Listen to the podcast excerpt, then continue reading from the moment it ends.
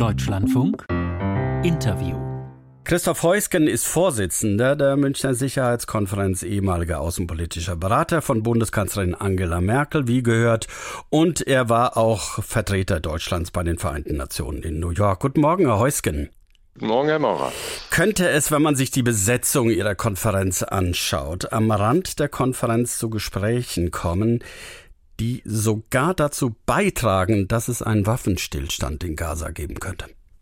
Also das ist ja das Motto unserer Konferenz, Frieden durch Dialog. Wir versuchen Akteure, die bei Konflikten eine Rolle spielen, hier zusammenzukommen, dass sie auch ein bisschen außerhalb ähm, de, der Scheinwerfer äh, miteinander reden und vielleicht ähm, irgendwo Fortschritte machen. Und der Nahe Osten ist natürlich das, was jetzt äh, mit am meisten brennt. Und wir haben den israelischen Präsidenten, wir haben den israelischen Außenminister, wir haben den Premierminister der palästinensischen Autonomiebehörde hier, wir haben den Ministerpräsidenten aus ähm, Katar hier, der eine wichtige Rolle spielt bei der ähm, Geiselfrage. Wir haben den ägyptischen Außenminister, den jordanischen König. Also wir haben alle Akteure hier und es kommt jetzt auf diese Akteure an, dass sie diese Gelegenheit nutzen und sehen, wie kann man den Menschen helfen und wie kann man Fortschritte erzielen. Haben Sie da Signale gehört, gesehen, die in die Richtung gehen, dass da was passieren kann?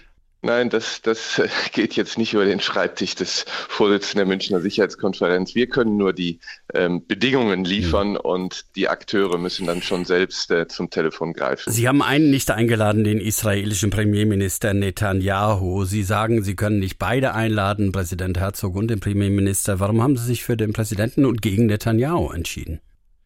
Ja, wir hatten den Premierminister hier ähm, vor ein paar ähm, Jahren. Wir haben in diesem Jahr den, den Präsidenten ähm, eingeladen, ähm, der auch gute Beziehungen zu Deutschland hat. Und der Premierminister ist ähm, natürlich auch sehr in der Tagespolitik. Ähm, äh, Aber er ist der starke äh, Mann. Ja. Aber er ist der ja. starke Mann und wäre vielleicht hilfreich seine Anwesenheit. Ja, da, wie gesagt, wir versuchen hier ähm, über den Präsidenten auch zu arbeiten. Der Präsident, ähm, wie gesagt, ähm, ähm kommt nach Deutschland. Er wird ja auch in Berlin sein und ähm, von daher glaube ich schon, dass das ähm, ein, ein guter Ansatz ist. Wir haben auf der anderen Seite bei den Palästinensern dann dieses Mal den Premierminister und nicht den Präsidenten. Also wir haben diesen, diesen Weg gewählt. Herr Heusken, Sie werden ja ohnehin schon von den Israelis kritisiert. Der Botschafter Ron Prosor hat gefordert, Sie sollen als Vorsitzender der Sicherheitskonferenz Konferenz zurücktreten. Schütten Sie da ein bisschen Öl ins Feuer?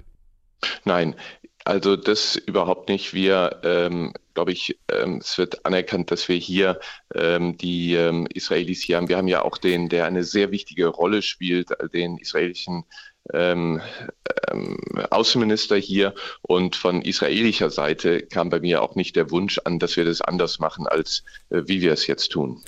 Herr Heusken, die Woche ist wieder viel über Donald Trump geredet worden und wie immer gibt es auch eine Delegation aus dem US-Kongress, auch die Vize Präsidentin Harris ist da republikanische Senatorin. Wie schwierig wird das für Sie, Ihren Präsident, mutmaßlichen Präsidentschaftskandidaten Trump mit seinen Äußerungen zu erklären? Ja, das werden wir sehen. Wir freuen uns, dass es auch in diesem Jahr wieder gelungen ist, ähm, eine Delegation aus dem amerikanischen Parlament zu bekommen mit Demokraten und Republikanern, auch Republikaner, die im, äh, ähm, im Senat in den vergangenen Tagen ähm, negativ abgestimmt haben zum Ukraine-Paket. Und ähm, wir versuchen sie auch auf die Bühne zu bekommen, sodass hier auch eine, ähm, eine Diskussion darüber stattfinden wird, ähm, wie denn das Bündnis zusammenhalten soll bei solchen Ausschlägen. Wird das Häuflein der Internationalisten bei den Republikanern immer kleiner? Ja, das muss man sehen. Ähm, es ist auf der einen Seite so, dass in der Partei selbst, glaube ich, die, ähm, die Trump-Richtung immer stärker wird. Aber es gibt ja sehr viele Republikaner, Wähler der Republikaner, die der klassischen, ähm, auch moderaten transatlantischen Linie nachhängen. Was sagen Sie denn selbst zu dieser Äußerung, dass alle mindestens zwei Prozent bezahlen sollen? Und wer das nicht tut, der kann ruhig von Russland überfallen werden. Verkürzt gesagt. Also ja, das sind, sind zwei Teile. Erstmal zu dem letzten Teil. Ich will das jetzt nicht so ernst nehmen. Ähm, wir haben sehr, sehr viel von Trump gehört, in, ähm, als er Präsident war im Wahlkampf. Ähm, mit dem Punkt und den zwei, mit den zwei Prozent da müssen wir ja auch objektiv zugeben, dass ähm, Trump recht hat. Das war ja schon sein Vorgänger, Präsident Obama, der seit 2014, seit dem NATO-Gipfel in Wales, der war nach der ähm, Annexion der Krim, da haben wir ja auch als Bundesregierung ja zugestimmt, zwei Prozent äh, des Bruttoinlandsprodukts für Verteidigung auszugeben. Das hat lange, lange gedauert, bis wir da waren. Und dass Trump da nachhakt, ist legitim. Aber der springende Punkt ist zu sagen, ich kündige die NATO-Solidarität auf. Ja, aber ähm, das hat Trump ja auch in seiner ersten ähm, Zeit schon gesagt und gesagt, wenn ähm, ihr nicht zahlt, dann verteidigen wir euch nicht mehr. Schon 2017 hat ja meine alte Chefin Angela Merkel gesagt, pass mal auf, wir Europäer müssen langsam uns daran gewöhnen, dass wir auf eigenen Beinen stehen. Auf eigenen Beinen stehen. Gilt das auch für die Frage der atomaren Verteidigung Europas? Also das ist natürlich ein sehr, sehr kritisches Thema, eine, eine schwierige äh, äh Frage.